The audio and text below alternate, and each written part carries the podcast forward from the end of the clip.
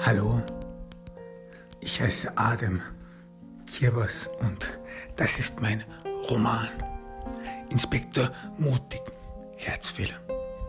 Inspektor Mutig begibt sich auf den Weg in die Anwaltskanzlei von Moritz Grundtat. Moritz Grundtat, der Jens Bügelwald vertreten hatte. Und zum Erstaunen von Inspektor Mutig, wie das denn alles zusammenhängen würde, ist die Anwaltskanzlei von Moritz Grundtat in einer sehr guten Gegend in der Megastadt, in einem sehr guten Viertel. Inspektor Mutig hat Nachforschungen über Moritz Grundtat getätigt. Er ist der Sohn von Fenrich Grundtat, ein sehr berühmter und wohlhabender Anwalt in der Megastadt, der sehr viele hochrangige kommunistische Parteifunktionäre schon vor Gericht vertreten und frei bekommen hatte. Warum denn die Elite überhaupt Anwälte braucht, warum man das Gesetz nicht auf deren und für deren Zwecke biegen und brechen kann, bleibt natürlich alles fraglich. Aber nichtsdestotrotz, Moritz Grundtats Büro, schon die Vorhalle,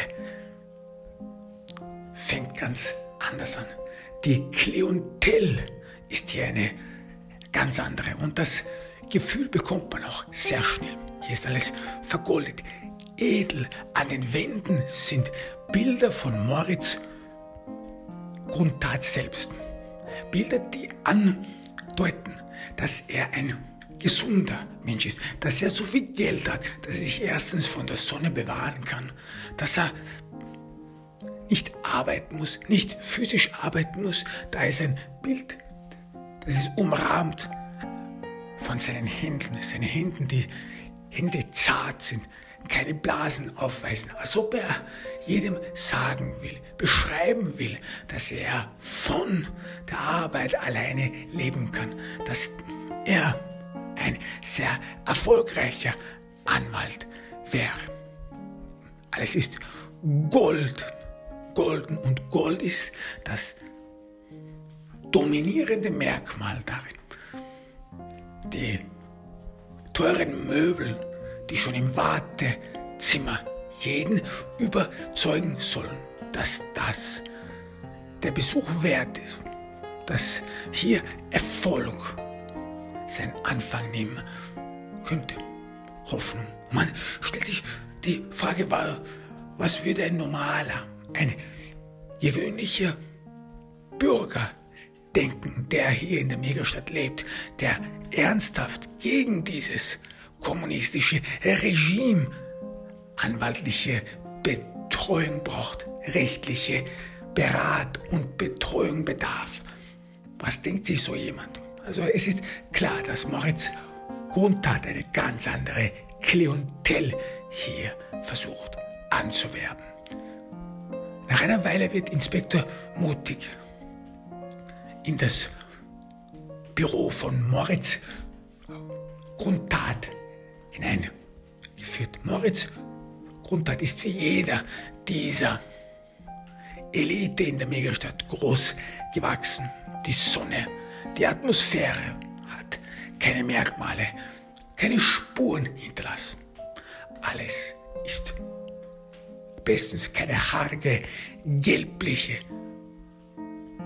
Tönung auf seinem Gesicht. Er sieht aus wie ein junger, frischer Mann, obwohl er schon in seinen 40ern ist. Er empfängt Inspektor mutig herzlich. Er hat nichts zu befürchten. Sein Handschlag ist fest. Er ist zuversichtlich und bittet Inspektor mutig Platz zu nehmen. Er, er behandelt ihn so, als ob er ein ganz gewöhnlicher Klient sei, obwohl Inspektor mutig davor schon das Sekret Sekretärin mitgeteilt hatte, dass er von der Polizei ist und in in das Ableben von Raimund Fauke eine Untersuchung gestartet hat. Moritz Grundtat will ihm da helfen. Das Erste, was Inspektor Mutig sofort fragt, ist Jens Bügelwald. Dieser Name scheint Moritz Grundtat zu verwirren. Was hat Raimund Fauke mit Moritz Grundtat zu tun? Denn Moritz, Moritz Grundtat kennt, kennt und kannte Raimund Fauke ein tragischer Verlust. Ich kannte den Raimund. Wir haben oft in diesen Soirees miteinander gesprochen. Aber ich verstehe nicht so ganz, was Jens Bügelwald mit ihm zu tun hat. Es ist Teil der Untersuchung, entgegnet ihm Inspektor mutig. Er möchte nicht zu viel von seinem, seiner Untersuchung verraten. Er möchte nicht, dass man sich irgendwie auf mögliche Fragen, mög mögliche Seiten verwehren kann, sich vorbereiten kann. Es soll, alles, es soll alles natürlich kommen. Es ist ohnehin schon sehr schwierig, in diesem Fall Fortschritte zu machen, vor allem auch Fortschritte wohingehend. Es wird doch nicht klar, es ist doch nicht klar, ob es sich wirklich um einen Mord oder sonst dergleichen handelt. Nichtsdestotrotz, Moritz Grundtat überlegt eine Weile. Er ist nachdenklich. Jens Bügelwald. Dann seufzt er. Sagt, ja, das ist Jahre her.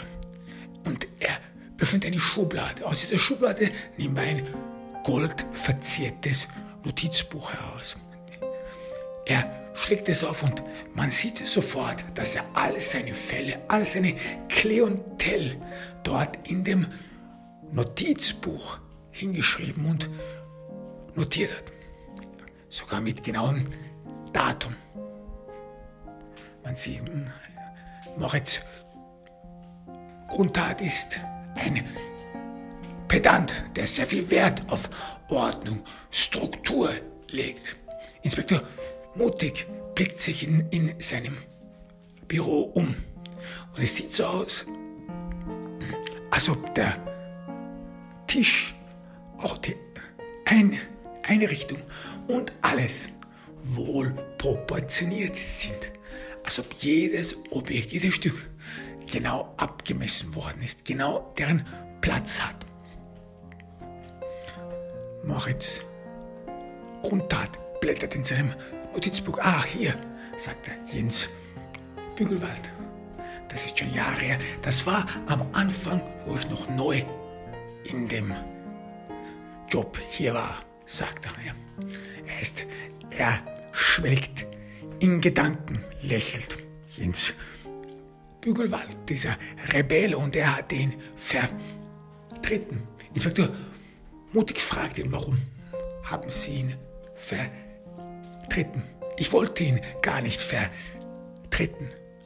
Spricht Moritz Grundtat. Er wurde mir zugewiesen. Ich hatte neu Jus studiert, hatte neu die Lizenz bekommen. Und die Anwaltsgenossenschaft hatte mir einen Fall zugewiesen. Jens Bügelwald, diesen Rebellen, diesen Aufsässigen. Ich bin selbstverständlich der Meinung damals schon gewesen, dass es eine Probe war, als ob man mich testen wollte. Er verstummt etwas. Dann blickt er in seinem Büro herum. Wahrscheinlich schwelgt er in Gedanken, wie es alles angefangen hat und wie weit er es gebracht hat. Selbstverständlich, er ist der Sohn von Fenrich. Grundtat, der es ohnehin schon geschafft hatte. Sein Sohn hätte wohl schwer einen Misserfolg haben können. Doch fraglich bleibt es doch, warum die Anwaltsgenossenschaft ihm Jens Bügelwald vorgeschlagen hat. dem Sohn von einem berühmten Anwalt.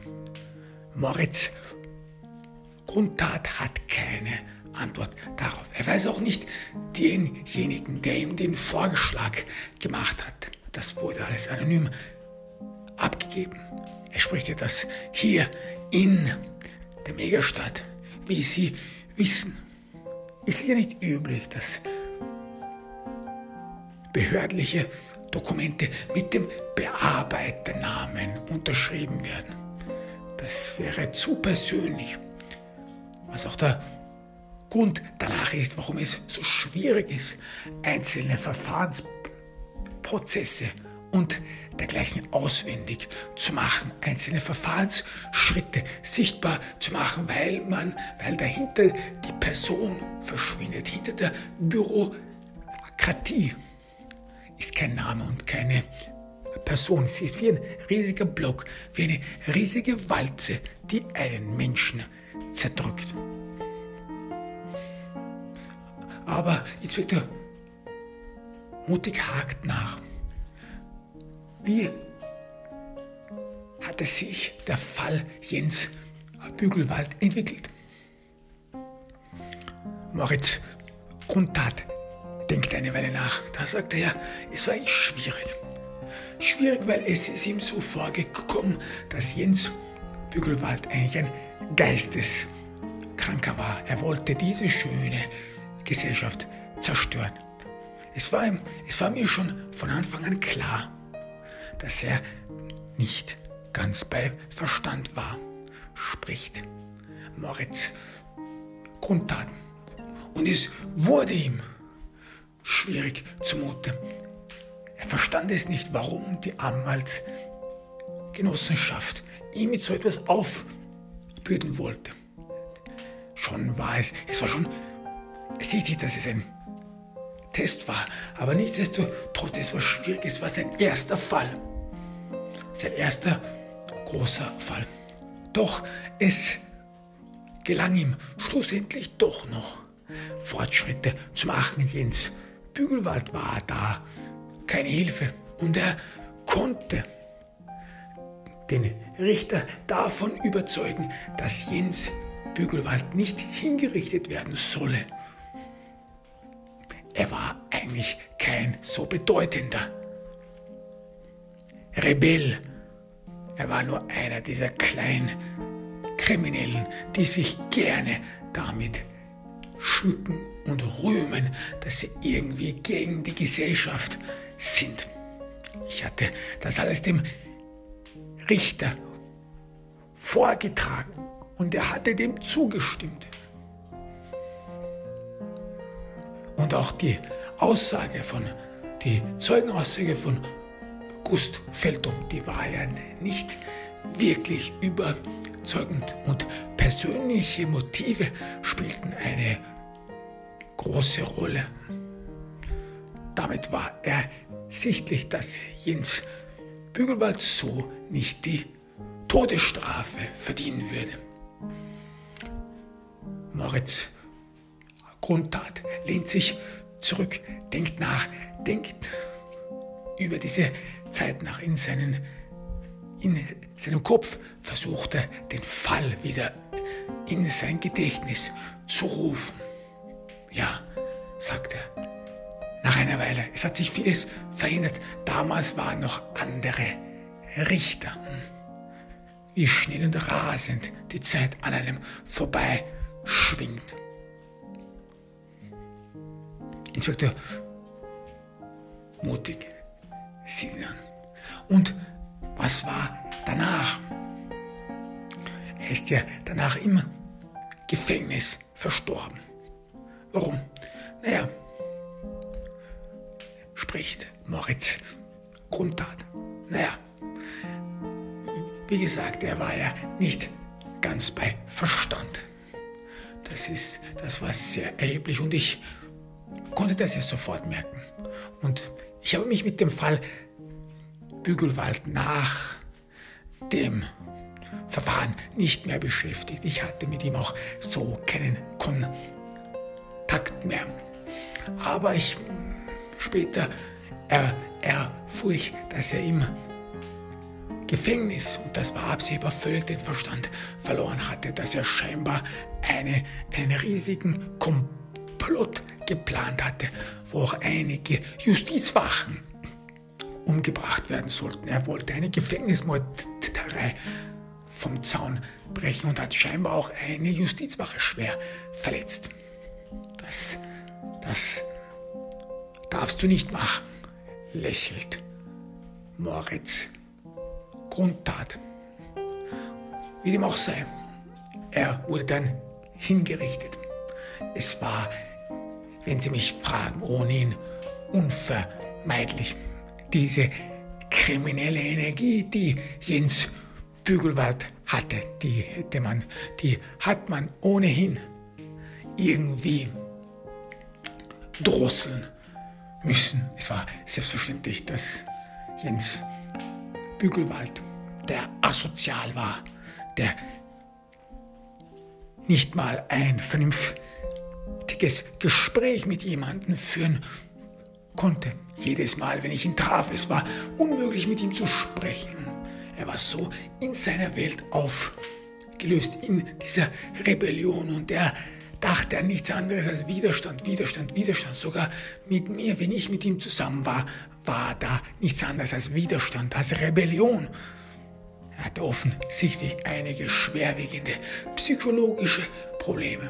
Und dass so jemand nicht gesellschaftsfähig ist, ist doch selbstverständlich.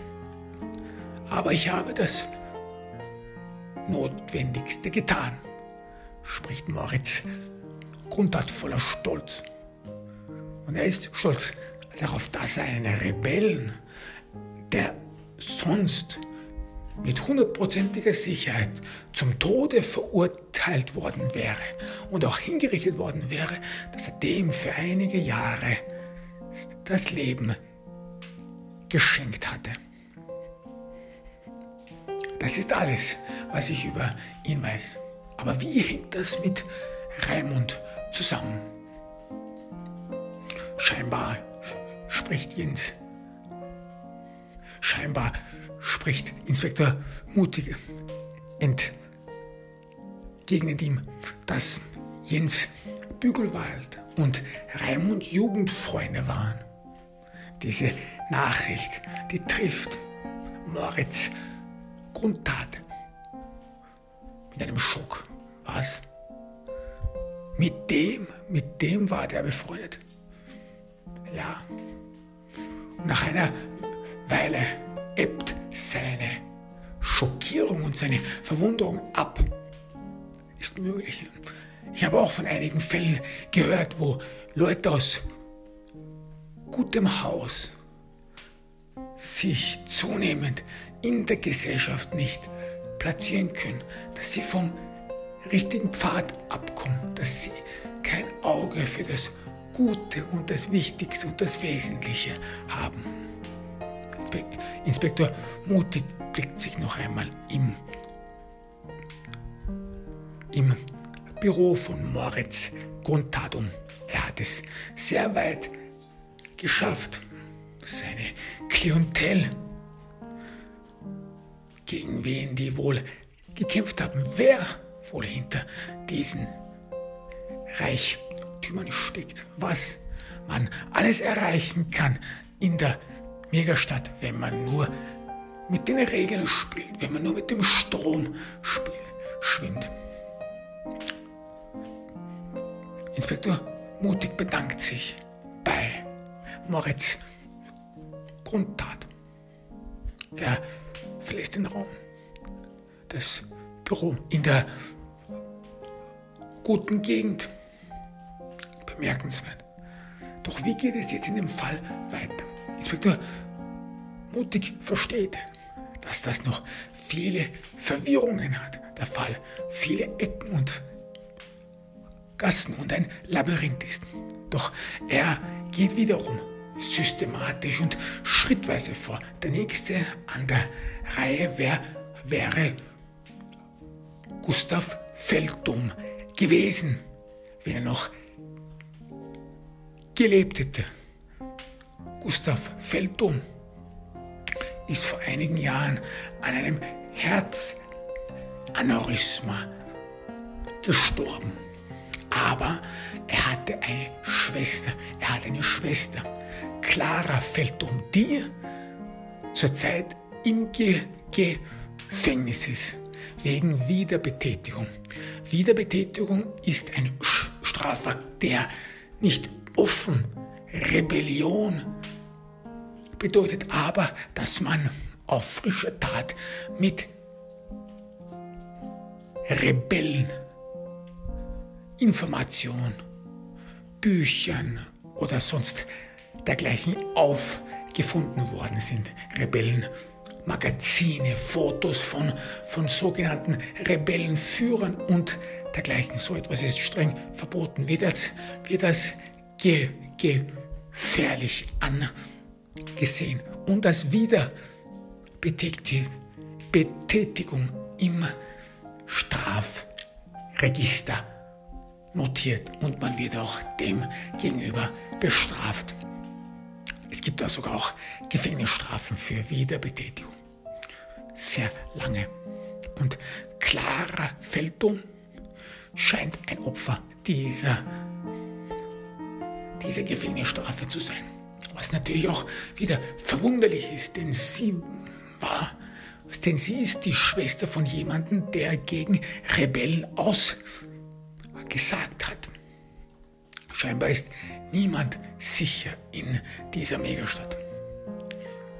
Inspektor Mutig besucht Clara Feldum im Gefängnis. Sie ist eine hagere, magere Frau. Sie ist nicht so wie Moritz Grundtat oder wie Hans Fröhlich, die groß gewachsen sind, die sich von der zerstörten Atmosphäre beschützen konnten, deren Haut nicht gelblich und vergilbt ist, sondern verbrannt ist, die auch breite Muskeln haben, gesunde Zähne haben und dergleichen. Nein, Clara Feldum ist kleinwüchsig, sie hat einen Buckel, sie ist mager, schon mager, süchtig, sie sieht ausgemergelt aus, gegerbt, ihre Haut ist gegerbt, sieht schon so richtig gegerbt, sonnenverbrannt aus. Zähne hat sie, nicht mehr alle und die, die noch in ihrem Mund sind, sind schwarz. Ihre Augen sind gelblich. Das Augenweiß ist gelblich, was ein Indiz dafür ist, dass sie schon eine fortgeschrittene Lebererkrankung hat und wahrscheinlich in einigen Tagen oder Jahren oder Wochen tot sein wird. Und, denn die Atmosphäre ist unbarmherzig. Clara Feldum sitzt gegenüber Inspektor Mutig. Sie hat Tränen in den Augen. Inspektor Mutig zeigt ihr seine Polizeimarke. Es ist, als ob sie Hoffnung schöpfen würde. Inspektor Mutig sieht sich den Handwinkel, den Körper von Clara Feldum an, das, was von ihr sichtbar ist. Sie wird offensichtlich noch nicht gefoltert. Auch wenn die Anklage Klage und die Schuld nur Wiederbetätigung ist. Das Ausmaß dieser Schuld war nicht ersichtlich in Clara Felddoms Notiz in dieser allgemeinen Datenbank, in die jeder Polizist Zugriff hat und dort jeden auswendig machen kann, sogar seine, seinen Standort sofort herausfinden kann. Dafür wird es in, in Internet in der Megastadt benutzt und es ist auch kostenlos. Deswegen. Clara fällt um. Sie hat irgendwie Hoffnung geschöpft. Ganz besonders als den Namen Jens Bügelwald gehört hat.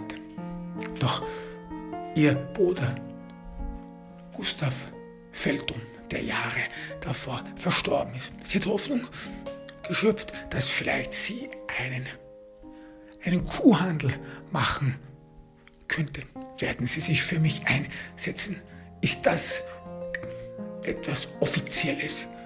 Können Sie für mich etwas machen?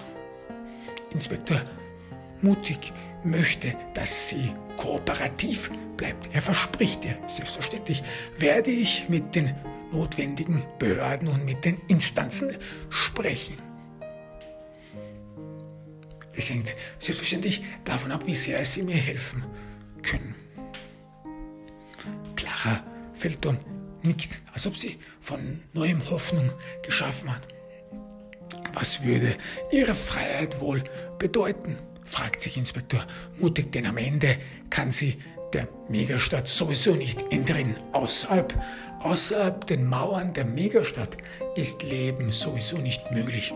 Dort, wo nur mehr Sand ist, die Erde schon so zerstört ist, dass niemand mehr dort leben kann. Dort. Man müsste in eine ganz andere Stadt gehen, diese weite Reise auf sich nehmen, mit den wenigen Mitteln, die man hat. Und selbst dort ist es nicht so, so einwandfrei,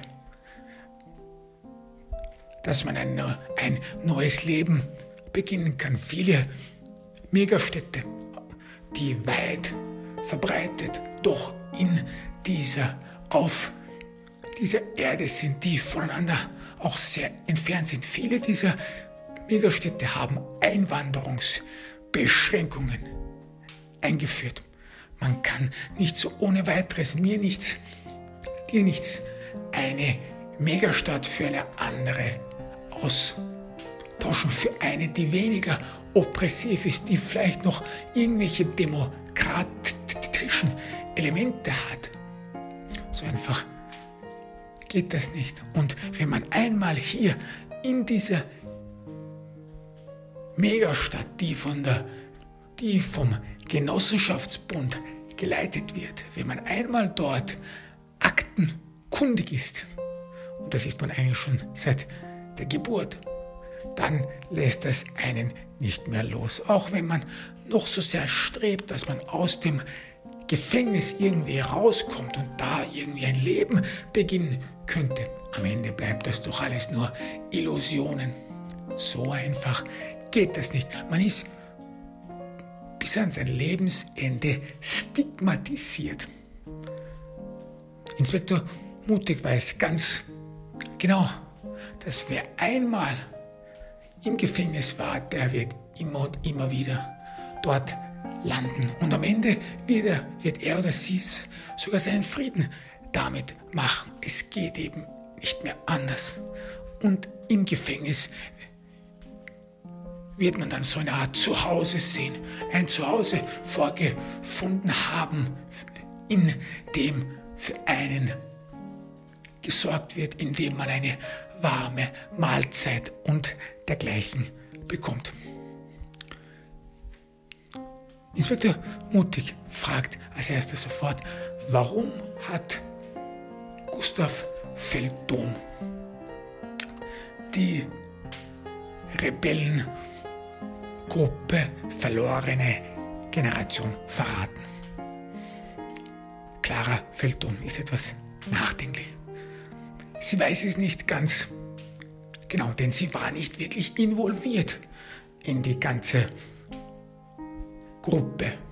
Sie sieht Inspektor mutig an, als ob er, als ob sie sicher gehen wolle, als dass er ihre Stand der Dinge auch verstanden hat oder auch, dass er ihre Lüge so geschluckt hat. Sie ist sehr vorsichtig. Es ist ihr sehr bewusst. Und klar, dass das Interview, das sie ihm gibt, mit hoher Wahrscheinlichkeit abgehört wird. Privatsphäre ist etwas, was man hier in der Megastadt nicht kennt. Nein, aber ihr sei aufgefallen, dass bevor Gustav dann schlussendlich die Gruppe ans Messer geliefert hat, dass er sich mit einem Mann immer und immer wieder getroffen hat. Die haben sich in, im Haus ihrer Eltern getroffen. Diese Gruppe, die verlorene Generation. Und die haben sich immer mit einem, mit einem Mann, der hat sich davor mit einem Mann getroffen. Ich weiß zwar nicht, wer dieser Mann war. Inspektor Mutig zeigt dir einige Bilder von möglichen Leuten. Doch Clara fällt um, verneint es. Es ist niemand auf dem Bild. Sie, sie setzt dann fort. Es war aber nicht der, nicht der einzige Faktor. Es gab sehr viel Streit unter den Männern. Es waren vor allem Männer, die sich sofort in die Haare bekommen haben. Am Anfang war alles noch schöne Idyll. Am Anfang waren es nur Männer, die sich miteinander gut vertragen konnten. Es war eine so eine Männergruppe. Aber dann wuchs die Gruppe an. Mehr kam hinzu. Auch Frauen, junge, attraktive Frauen. Und da begann dann der ganze Twist. Da, da bekamen sich dann viele in die Haare. Und Gustav, er hatte Schwierigkeiten, sich in dieser neuen Gruppe dann irgendwie zurechtzufinden. Das war wahrscheinlich der Grund, warum er etwas dagegen machen wollte. Clara Feldum ist nachdenklich. Jedes Wort, jeder Satz ist für sie anstrengend und es ist ersichtlich und klar, dass es ihr sehr viel Anstrengung kostet, weil sie auf jedes Wort achten muss, weil jeder Satz genau angepasst werden muss. Also man immer, bevor man etwas spricht, immer auch überlegen muss, wie wird das aufgefangen, wie wird das notiert, von wem wird das notiert und wer ist, ist die Person, die schlussendlich daraus Schlussfolgerungen zieht, so und ziehen kann, die vielleicht dann auch noch lebensgefährlich sind. Dann fragt Inspektor Mutig, welche Rolle hat der Raimund Fauke innerhalb der Rebellengruppe gespielt? Clara fällt um, überlegt eine Zeit lang und dann lächelt sie etwas. Das ist mir ein sarkastisches Lächeln. Naja, Raimund Fauke war schon ein komischer Vogel. Also ich habe nie recht verstanden, warum er so wichtig für die Rebellen war. Aber scheinbar wollten die ihn immer dabei haben. Aber es ist mir schon aufgefallen, dass Raimund Fauke, der hat nicht wirklich zu denen gepasst. Weil es war ja innerhalb der Gruppe klar, oder das war irgendwie deren Ideologie, dass dieses ganze Schönheitsideal, der ganze Schönheitsfetisch der Grund dafür ist, dass so viele Menschen innerhalb der Megastadt dem Kommunismus ein Herm gefallen sind. Dass so viel von denen Kommunisten sind, weil die Kommunisten billige Schönheits-OPs und das alles angeboten haben. Und viele haben da mit Verachtung da geblickt. Und auch Raimund Fauke und auch der und auch der hat immer sehr viel Verachtung für diese ganzen Schönheitsfetischisten gehabt. Er hat da immer mitgemacht bei den Sprüchen und, und allem.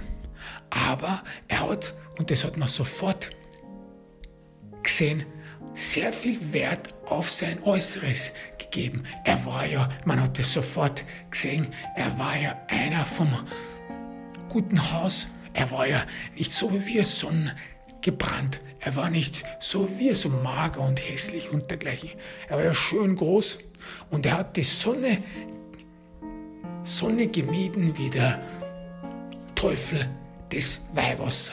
Also jedes Mal, wenn wir das, die Vorhänge aufgemacht haben und so dass die Sonne ins Zimmer reinkam, dann, dann ist er sofort aufgestanden und hat sich irgendwo in den Schatten hingestellt, als ob er seine zarte Haut nicht irgendwie der Sonne aussitzen will.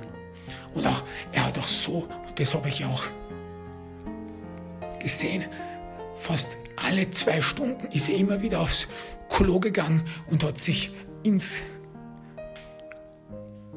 ins Gesicht und auf die Hände eine Feuchtigkeitscreme aufgetragen. Das war ja schon fast so pedantisch. Und, und einige, die haben ihn danach drauf angesprochen. Ja, was machst du eigentlich? Wir haben das alles nicht notwendig und so. Und er hat dann so eine dumme Ausrede gehabt. Ja, meine Eltern, die wollen das. Ich will das ja nicht, aber meine Eltern, die zwingen mich dazu und ich muss das machen. Der war schon wirklich komisch, aber trotzdem hat sich niemand da wirklich was gedacht dabei. Ja, die, haben, die haben halt so gesagt, ja, also ich weiß nicht, warum man das so hingenommen hat, aber ich habe ihn nie gemacht. Und auch, aber sonst weder der Jens noch der Gustav, die haben irgendwas gegen ihn gesagt. Das war immer, ja, er ist eben so, er hat eben seine Eigenart und lass ihn halt. Sogar, sogar ich habe einige Male gehört, wie andere sich über ihn beschwert haben, dass, dass der dass der Raimund von denen verlangt haben soll, dass man ihn anders anspricht, dass man Hebelweg anspricht, so ein Codewort, dass niemand ihn mit Fauke oder Raimund anspricht, weil es wäre nicht klar, wer hier ein Spion wäre und dergleichen. Also es war schon so, dass der Raimund, dass der nicht wirklich da ein Teil der Gruppe sein wollte. Aber trotzdem hat man, war man da jeder, war da jeder nachsichtig. Inspektor mutig fragt nach, hat sich Raimund Fauke irgendwie in diesen Meetings eingebracht? Hat er irgendeine Führungsrolle gehabt oder sonst dergleichen? Das weiß ich nicht. Also ich habe nicht viel gesehen von der ganzen Gruppe. Die haben sie nur ein paar Mal bei, bei uns zu Hause, bei meinen Eltern getroffen. Aber das war schon alles. Wieder, wieder durchbohrt der Blick von Clara Feldom, Inspektor Mutig. Wieder ist sie sehr vorsichtig, was sie sagt. Und wieder versucht sie in den Augen von Inspektor mutig abzulesen, welche Wirkung ihre Worte hat, welche Wirkung ihre vorsichtig gewählten Worte und Sätze haben. Inspektor mutig nickt verständlich. Aber, spricht sie nach einer Zeit, aber einer der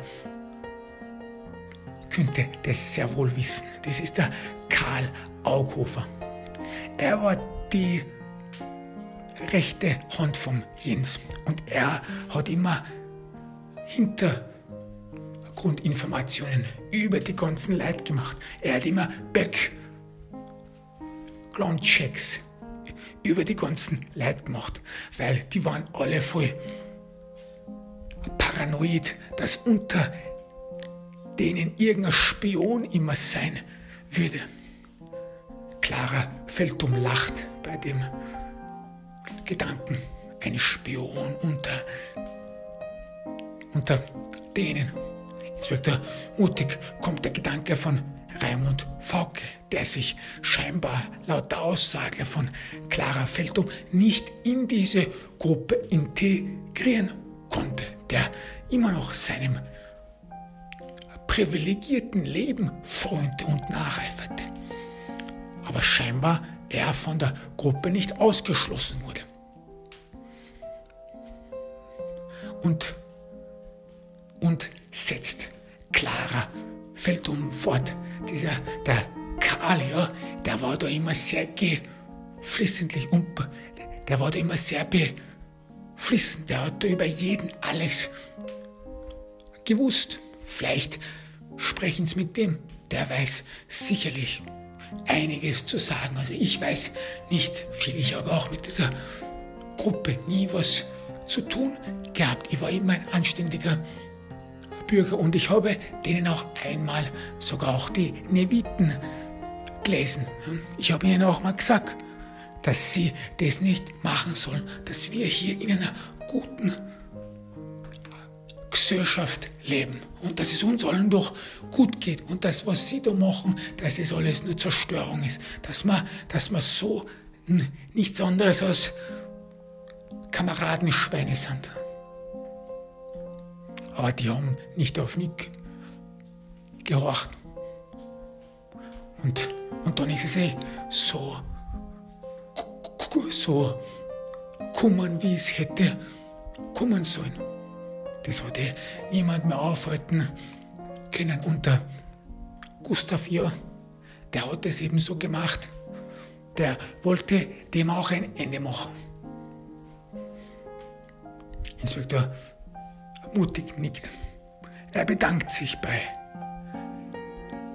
bei Clara Feldum und sie erkundigt sich sofort. Sie werden doch für mich was machen.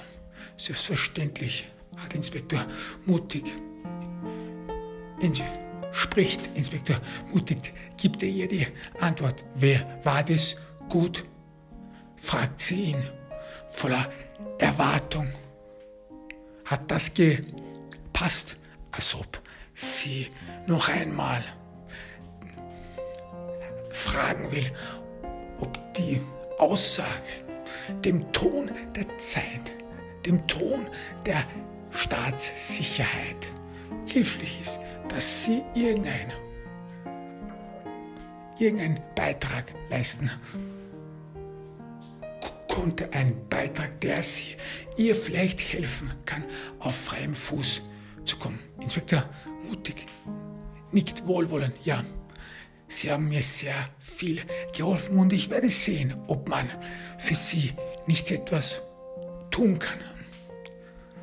Sie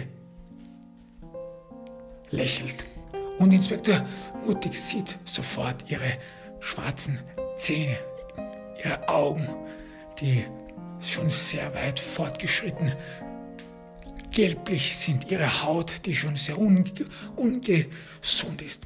Was würde Freiheit für sie noch bedeuten? Es handelt sich wahrscheinlich nur um Wochen, vielleicht um Monate bis sie dann entweder an Leberversagen oder an irgendeinem anderen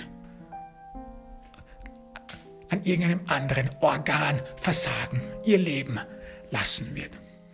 Inspektor Mutig gibt sofort den Namen Karl Aughofer in sein Mobiltelefon ein, in die Datenbank.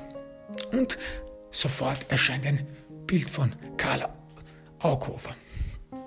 Erstaunlicherweise ist Karl Aughofer auch im Gefängnis. Er war die rechte Hand von Jens Bügelwald. Nach Clara Felddoms Aussage. Und auch er wurde nicht hingerichtet. Und noch viel erstaunlicher ist, dass Karl Aughofer im im Gefängnis ist, nicht wegen Rebellion oder Hochverrat, wie das auch heißt, sondern wegen kleinerer Delikte. Diebstahl meistens. Diebstahl, die man in der Megastadt eigentlich als Bagatellen ansehen würde. Als Bagatellen dahingehend alles scheint in Ordnung zu sein, solange man nicht gegen den Genossenschaftsbund, Partei und Politik bezieht, die sie denn ist. Und hinzu kommt, dass Karl Aughofer weder ein Nachfahre von Karl Marx noch ein Nachfahre von Jefferson Davis ist. Und Karl Aughofer ist hier in diesem Gefängnis auch untergebracht. Es ist nicht mal ein Hochsicherheitsgefängnis. Also die Menschen haben hier die Behörde, die Staatssicherheit, was auch immer, ist nicht der Meinung, dass Karl Aughofer irgendwie gefährlich, gefährlich sei. Inspektor Mutig, er denkt eine Weile nach und dann dämmert es ihm allmählich. Das ist wahrscheinlich die Akte von jemandem, der sehr viele seiner Leute ans Messer geliefert hat. Der, der dem Genossenschaftsbund und der Megastadt treue Dienste erwiesen hat.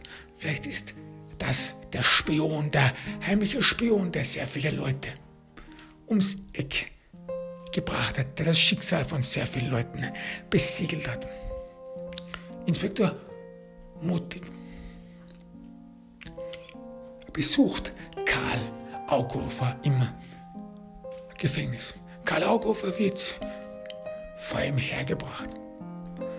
Er hat einen arroganten Gang. Man sieht sofort, das ist jemand, der eine ganz andere Geistes, Geistesgegenwart hat, eine Geistesgegenwart zu dieser Politik, zu dieser Herrschaftsform in der Megastadt. Er hat einen sicheren Gang, er hat einen stolzen Gang, selbst verlebt. Das ist nicht die gebückte Haltung, die man normalerweise in der Megastadt einnimmt. Die Leute wollen sich nicht sichtbar machen. Man will nicht auffällig sein. Deswegen ist der Blick meistens immer nach vorne gebeugt, sodass die Kameras, sodass die Überwachungskameras nicht zu viel von einem sehen, man nicht zu viel Preis gibt. So, denn irgendwie auch, wenn man es weiß, dass die Kameras so nur das Äußere sehen, nur die äußeren Lebensverhältnisse eines Menschen sehen. Doch nichtsdestotrotz ist dadurch, dass man eben 24 Stunden, sieben, sieben Tage die Woche, das ganze Jahr überwacht wird, hat man insgeheim auch die Angst, dass man innerhalb der kommunistischen Büro Kathi schon so weit gekommen ist, dass man sogar auch die Gedanken von jemandem lesen kann und man daher nicht will, dass man die Gedanken liest oder die Augen lesen kann. So diese Angst, die da mitschwingt, diese Furcht, die man noch immer lebt. Auch, auch will man nicht so recht auffallen. Deswegen auch die gebückte Haltung. Die Hände sind eng an den Körper geschlungen. Man geht nach A, von A nach B. Man ta taumelt und spaziert nicht in der Öffentlichkeit, nicht auf, auf den Straßen und dergleichen, sondern das Gebot ist, schnell wie möglich die Sachen abzuwickeln, nicht aufzufallen, nicht eine, ein Stachel im Auge und im Fleisch eines Sicherheitsbeamten Beamten zu sein. Denn man weiß ja auch ganz besonders, wenn man mit diesen Behörden zu tun hat, dass sehr viel auch an Sympathie abhängt, dass zum Beispiel einige Beamte in das Leben von jemandem forschen, weil dieser jemand ihnen missfällt, weil sie irgendetwas an ihm auszusetzen haben. Persönliche Motive, auch Sympathien und Antipathien von Sicherheitsbeamten spielen eine große Rolle, ob man und vor allem auf welche Seite der Gesellschaft man steht. Ist man ein Verdammter, der ins Gefängnis hinein, hineingeworfen eingesperrt wird oder ist man ein Held, der es verdient, innerhalb der Gesellschaft frei herumlaufen zu dürfen. Karl Augofer stolziert in, in die Richtung von Inspektor Mutig. Er setzt sich hin, ein breites Grinsen. Karl Augofer ist etwas untersetzt. Er ist nicht so großwüchsig wie alle anderen. Aber nichtsdestotrotz ist er gesund. Er hat eine gesunde Haut, von der man ablesen kann, dass er sich kaum der Atmosphäre aussetzt. Er ernährt sich wohl. Seine Zähne sind weiß. All das sind Indizien, dass es ihm eigentlich hier ganz gut geht. Er sieht Inspektor mutig an und er hat auch keine Angst vor den Behörden, vor der Polizei. Das ist wahrscheinlich jemand, der so oft, der sehr oft mit der Polizei zusammengearbeitet hat, schon auf Feinfühlung mit ihr gegangen ist. Inspektor Mutig spricht sofort über Karl, spricht sofort über Raimund Fauke. Der Gedanke an Raimund Fauke macht Karl Augover nachdenklich. Ja, er ist verstorben. Er hat davon gehört. Sprich, das bedeutet, dass hier Karl Aughofer Zugang zu Informationen hat, denn Raimund Fauke war keine bedeutende politische Persönlichkeit, so dass Karl Aughofer von seinem Tod gehört haben könnte. Denn in der Megestadt normalerweise, wenn du ins Gefängnis gesperrt wirst, hast du keine Chance, was auch immer, auch nur Informationen zu erhalten. Das ist wie eine schwarze Box, in die man eingesperrt wird. Man wird von der Welt ausgesondert. Dann setzt Inspektor mutig fort. Welchen Rolle hatte Raimund Fauke innerhalb der Gruppe gespielt? Hm. Karl Aughofer antwortet sofort, Raimund hatte nie eine wirkliche große Rolle gespielt. Es war wie alles. Es war wie, wie die anderen, der Gestopften auch. Das war halt, die waren halt mehr so als Ziert, als Fassade. Gestopfte ist ein Wort für Wohlhabende, Reiche. Das ist eine Anspielung auf eine, auf eine gestopfte Gans, auf, eine, auf ein Braten. Karl Aukofer überlegt eine Weile. Ja, es gab sehr viele von denen, von den Reichen, die auch in der Gruppe waren. Ja, das ist schon so lange her. Ich habe schon an diese Gruppe so lange schon nicht mehr gedacht. Aber ja, es hat sehr viele von denen gegeben. Karl Aukofer überlegt noch etwas. Es war nicht jeder wollte die alle bei sich haben. Ja. Es hat einige in der Gruppe gegeben, die waren vehement dagegen, dass wir diese Kinder von den Gestopften aufnehmen, dass das eine Gruppe sein soll, die eben kein Blut an den Händen hat, dass wir so in die Zukunft blicken sollen. Und diejenigen, die das sagten, waren felsenfest der Meinung, dass sie die neue, neue Generation seien und dass sie dann einen um, Umbruch und einen Umsturz in die Gesellschaft bringen werden. Bei dem Ausspruch und bei dem Gedanken muss Karl Augover lächeln. Ja, wie naiv wir doch alle waren. Inspektor mutig fragt nach, was für eine Gruppe war das? War das irgendeine wirkliche Gewalt, ge gewaltbereite Gruppe, die, die auch aufs Äußerste gehen würde oder gegangen wäre? Nein, spricht Karl Aukover. Nein, das war eine ganz einfache Gruppe, das war so eine Art Gerede. Das waren Jugendliche, die irgendwie sich von der Gesellschaft abgrenzen wollten, die auflehnen wollten. Das war mehr so, ein, so, so eine Selbsthilfegruppe. Mehr war das nicht. wie Selbsthilfegruppe. Naja, da war eine, eine gestopfte. Sie war, ich weiß nicht, die Tochter von irgendeinem hohen Tier innerhalb der, innerhalb der Genossenschaft.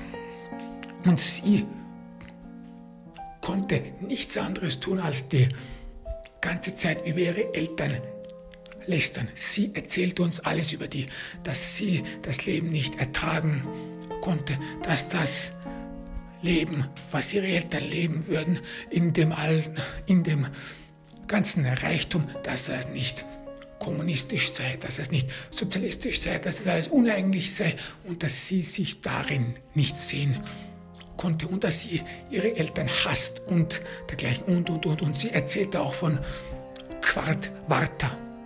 Und bei den Worten Quart Warta wird Inspektor mutig sofort hellhörig. Ja, was sagte sie über Quart Warta? Ja, sie sagte sie, ja, sie sagte, dass ihre Eltern hoch in Quartwarta investiert hatten, doch dass es scheinbar noch Probleme mit den Organen gibt. Also ich habe das nicht so recht verstanden, worum es da geht bei Quartwarta, aber scheinbar hat es damals irgendwelche Probleme mit den Organen gegeben und dass ihre Eltern alle zersaust und durch den Wind sein, weil sie wahrscheinlich das, deren Einlage und deren Investition in Quartwarter verlieren würden und dass sie dann alle arm sein würden. Und sie sprach davon, diese dumme Kuh, dass es ihr doch einfach wäre oder, oder auch sehr zu lieb wäre, wenn die ganze Familie arm wäre, weil dann würde man herausfinden, was es heißt, kommunistisch zu sein. Inspektor Mutig fragt sofort nach, wie hat sie geheißen? Wer war das? Karl Aughofer. Gibt dann, ihr Name war Pia Schwandner. Und der Gedanke an sie um, umschließt seinen Mund mit einem Lächeln. Ja, Pia. Sie war die Bettmatratze. Sie hat mit jedem Sex gehabt und man konnte mit ihr auch so richtig viel Spaß haben beim Sex. Nur sie anschauen ging irgendwie nicht. Oder wenn man mit ihr Sex hatte, war es irgendwie das Gefühl, als ob man dieser kommunistischen Gesellschaft, als ob man diesem Genossenschaftsbund so eine richtige reinwürgen würde, als ob es irgendwie Teil dieses Widerstands wäre.